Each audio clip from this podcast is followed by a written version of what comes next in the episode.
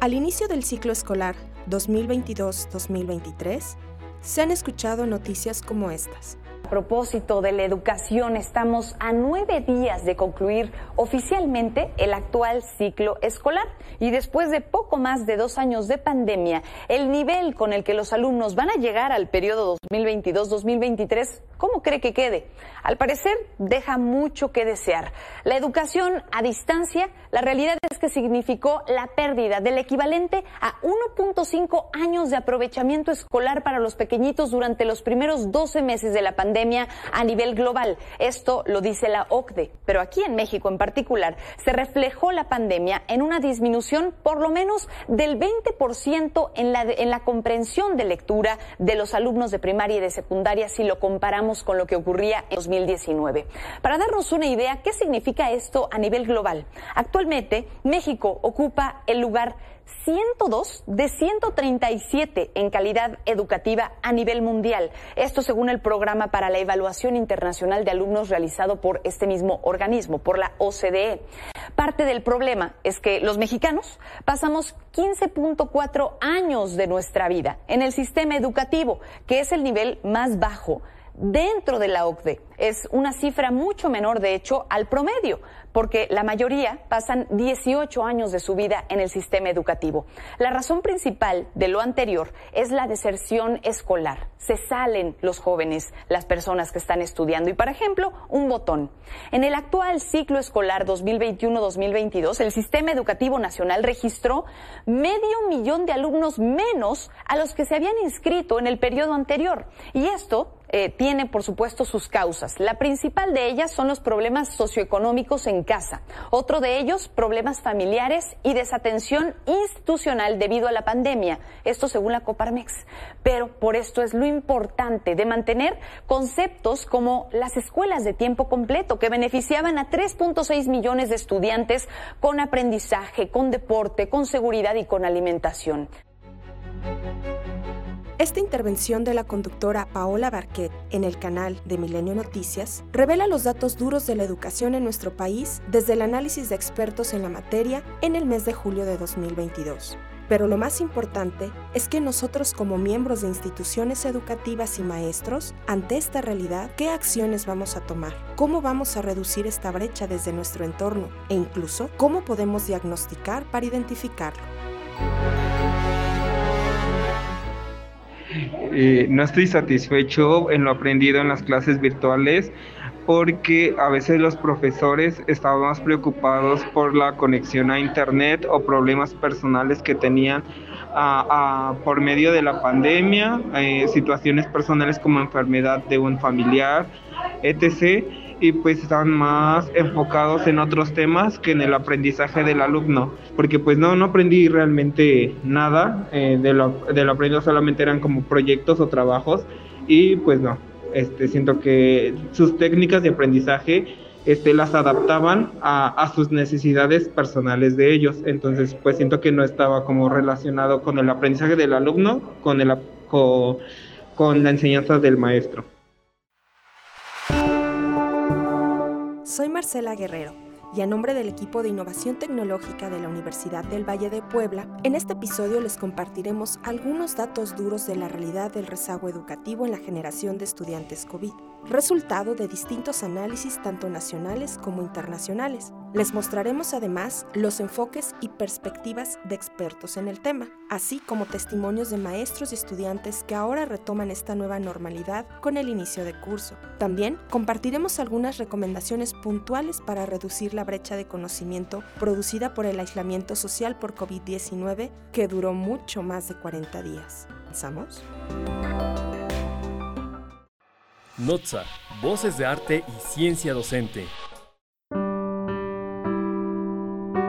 Pero de manera muy general cabe aclarar que si hemos tenido la detección de rezago estudiantil dada a una poca comprensión lectora de textos, ya que a partir de la redacción nuestros estudiantes van a extraer variables constantes y parámetros a determinar. Si el alumno no razona bien dónde está ubicado y hacia dónde va a llegar y a través de qué ecuación o qué mecanismo se debe de realizar, obvio, el procedimiento y razonamiento lógico matemático no es acorde. Por motivo, esta situación sí genera en nuestro estudiante cierta frustración, dado que no basta con la explicación que uno puede impartir de termodinámica, de estadística, de mecánica de fluidos, de hidráulica. No, muchos de los estudiantes traen un gran rezago en la comprensión lectora. Sin duda, la pandemia mostró de forma descarada las carencias en todos los aspectos de la humanidad y maximizó los problemas que antes eran evidentes pero no reveladores de la calidad de vida de un país, y en específico, en el rubro de vital importancia como lo es la educación, que sin duda propicia el desarrollo de una sociedad estable, próspera, capaz de tomar decisiones determinantes de vida, lo hace de forma crítica y consciente. A raíz de este suceso histórico, se agudizó la desigualdad de oportunidades educativas entre los sectores más marginados de nuestro país y se ofrecieron solo paliativos, provocando un incremento exponencial de la brecha entre los que sí cuentan con los recursos para atender los nuevos paradigmas que la educación está planteando y los que no. En el artículo ¿Qué tan grande es el rezago educativo derivado de la pandemia? de la revista digital Forbes México, en el mes de marzo de 2022, se mencionan los resultados de la encuesta que el INEGI realizó para la medición del impacto de la pandemia por COVID-19 en la educación, revelando que alrededor de 5.2 millones de alumnos entre 3 y 29 años desertaron para el inicio del ciclo 2020-2021, representando al 9.6% de la población total en ese rango de edad. Esta métrica sumada a las distintas estrategias mal implementadas por la enseñanza remota de emergencia para quienes decidieron continuar a pesar de la situación, enfatiza la necesidad de diseñar estrategias innovadoras, robustas y de alto impacto que fortalezcan las áreas de oportunidad en todos los niveles educativos. La comprensión lectora tuvo un desfase, ya que los estudiantes comenzaron a priorizar los contenidos multimedia. La educación pública se centró en la enseñanza a través de la televisión, lo cual limitó mucho los procesos de lectoescritura y comprensión lectora. Las competencias digitales. Pues aunque pareciera contradictorio, no todos los estudiantes pudieron desarrollar habilidades en tecnología y las diferencias son muy notorias entre las instituciones que pudieron implementar estrategias a través de plataformas digitales y las que no. Las habilidades socioemocionales pues ante la interminable cuarentena, los estudiantes y maestros de todos los niveles perdieron el contacto social y se debilitaron las habilidades de comunicación cara a cara, expresión oral, así como las habilidades de liderazgo y comunicación efectiva por el aislamiento. Así finaliza Jesús Deloya, director de innovación educativa de Alliant Universidades, autor de este artículo. Menciona que todas las brechas que se abrieron a partir de la pandemia convergen en un mismo punto, la desigualdad, la falta de estrategias e iniciativas 100% incluyentes, que verdaderamente tengan la intención de llevar a la sociedad a estar mejor preparada para esta y las situaciones adversas que se presenten. Además, menciona que ahora está de nuestro lado como miembros de las comunidades educativas, generar estrategias estrategias y construir un verdadero modelo que dé respuestas, atienda y minimice tales resquicios y rezagos en el corto y mediano plazo. Creo que en general sí hay un gran rezago en cuanto a las habilidades lectoras y sobre todo de comprensión lectora Em, debido a que las instrucciones no las entienden del todo, eh, hay una mala interpretación de cómo debe de hacerse un trabajo, eh, hay que tener mucho refuerzo sobre las indicaciones, no basta con solo decir una vez. Em, creo que en cuanto a habilidades digitales, pues no noto tanto un rezago, creo es más una dejadez y eh, el buscar siempre la manera más fácil. Si el alumno ve que eh, no existe como tal método cómodo para, por ejemplo, subir la tarea, compartir información, eh, pues no se hace. Pero no creo que sea un rezago, creo que es más una actitud de no querer hacerlo. en cuanto a habilidades de comunicación escrita, sí, sí hay un grave problema. Detecto en grados inclusive superiores que existe como tal una eh, pues falta de formación en cuanto a reglas ortográficas, de puntuación y que es algo muy marcado dentro de los estudiantes. Después de todos los esfuerzos extraordinarios del gremio, todos los estudiantes COVID presentan rezago de conocimientos, ya que no todos contaban con los recursos no solo económicos, sino emocionales, académicos y actitudinales para afrontar esta pandemia. Pero no solo los estudiantes tienen desventaja en este proceso, ya que los maestros también experimentaron cambios significativos en la forma de impartir clases y ahora se presenta un fenómeno de retroceso, pues consideran que las tecnologías solo son propias de las clases en línea. La mayoría de los docentes aprendieron a utilizar alguna herramienta digital de forma improvisada y empírica como parte de la enseñanza remota de emergencia por COVID-19 en el entendido que solo era un requisito y no como una estrategia para implementar el logro de los objetivos. Y al no adoptar dicha tecnología como parte de estas nuevas estrategias, ahora de regreso a los salones, se han vuelto a las prácticas de un modelo tradicional de enseñanza, la cátedra y actividades en casa. He experimentado menos aburrimiento debido a que en clases en línea la verdad es que yo no prestaba atención porque pues era complicado, los maestros no nos sabían implementar suficientes herramientas o dinámicas y en cambio en presencial es más fácil implementar dinámicas y poder hacer más amenas las clases. Universidad del Valle de Puebla te conecta a NOTSA, Voces de Arte y Ciencia Docente. Sin duda, el rezago en los aprendizajes es un problema global y antes de la pandemia ya afectaba a 617 millones de niñas, niños y adolescentes en el mundo. En 2015, en México, de acuerdo con el tercer estudio regional comparativo y explicativo del Laboratorio Latinoamericano de Evaluación de la Calidad de la Educación, YESE, el 33.1% de los estudiantes de tercero de primaria tenían rezago en los aprendizajes de lectura y el 30.3% en matemáticas. De los estudiantes de sexto de primaria, el 9.6% presentaban algún rezago en la lectura y 23% en matemáticas.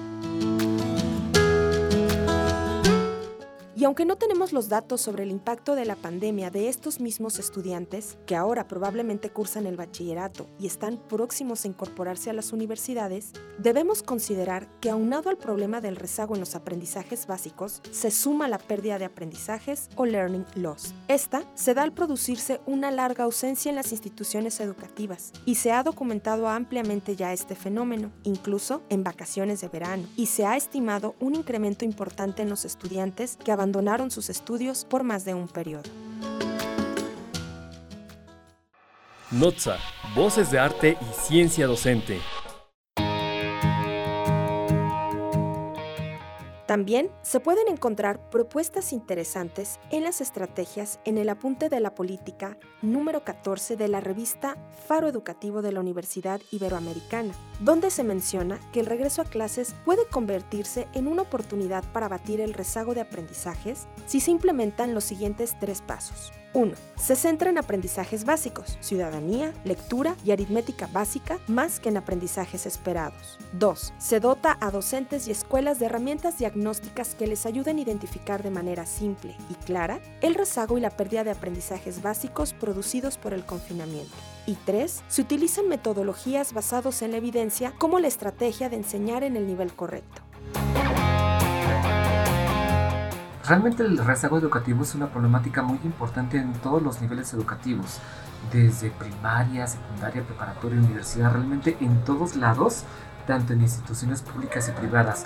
Pero creo que aquí tenemos un aspecto muy importante. ¿Quiénes son los que realmente se involucran en esta parte? los profesores, la parte administrativa de las escuelas, los estudiantes, pero creo que en cierto nivel ya sea en la universidad o en la prepa, creo que uno de los actores está teniendo muy poca participación y me refiero a los padres de familia. Hemos visto a lo largo del tiempo que, por ejemplo, en la primaria ahí están las mamás atendiendo los rezagos educativos ciertamente de los niños, pero en la universidad pareciera que los envían solamente ahí está, vamos a trabajar en ello y listo. O sea, realmente pareciera que la familia se desentiende de lo que es la educación de sus hijos, cuando nosotros sabemos perfectamente que los estudiantes están en un proceso de formación que es continuo y a lo largo de la vida, sin embargo, creo que en este punto también la, la, familia debería involucrarse un poco más en este proceso porque justamente es por eso que tenemos ah, en cierto punto que lo que son las familias no se involucran y no saben. Y tenemos muchos, muchos ejemplos, ¿no? Desde alumnos que dicen que van en tercer semestre, en cuarto semestre y realmente, pues vaya, nunca entraron a la universidad o que los costos son más altos de la universidad cuando realmente no lo son, o que ya hicieron recursos cuando realmente no lo están haciendo. Creo que una parte muy importante para evitar el rezago es el involucramiento de lo que es la familia. Música Es importante no abandonar los aprendizajes que se establecen en la currícula según el nivel de estudios, por lo que sugerimos que dichas estrategias se lleven a cabo de forma paralela y se construyan procesos educativos robustos como alternativa a dicha problemática, por lo que te recomendamos que se primen procesos breves de evaluación diagnóstica y la adaptación de secuencias didácticas donde se aborden aprendizajes básicos de forma breve que preparen el escenario para que reciban los aprendizajes especializados según el nivel educativo. Asimismo, se pueden implementar actividades que refuercen dichos aprendizajes y consultar recursos extras en casa. Esperamos que todo lo compartido haya sido de gran ayuda y que a partir de estas realidades, todos los actores educativos colaboremos a minimizar ese rezago educativo, pues si no actuamos lo más pronto posible, enfrentaremos en los próximos 10 años problemáticas que impactarán no solo en el ámbito educativo, sino en el ámbito profesional, ya que serán generaciones de estudiantes que no tengan las habilidades necesarias para la vida laboral. Por lo que te invitamos a generar pequeñas acciones, dinámicas y estrategias de en tus clases que permitan el logro de aprendizajes y la reducción de este rezago educativo. Estamos seguros que juntos construiremos una verdadera educación propia del siglo XXI. Universidad del Valle de Puebla te conecta a NOTSA, Voces de Arte y Ciencia Docente.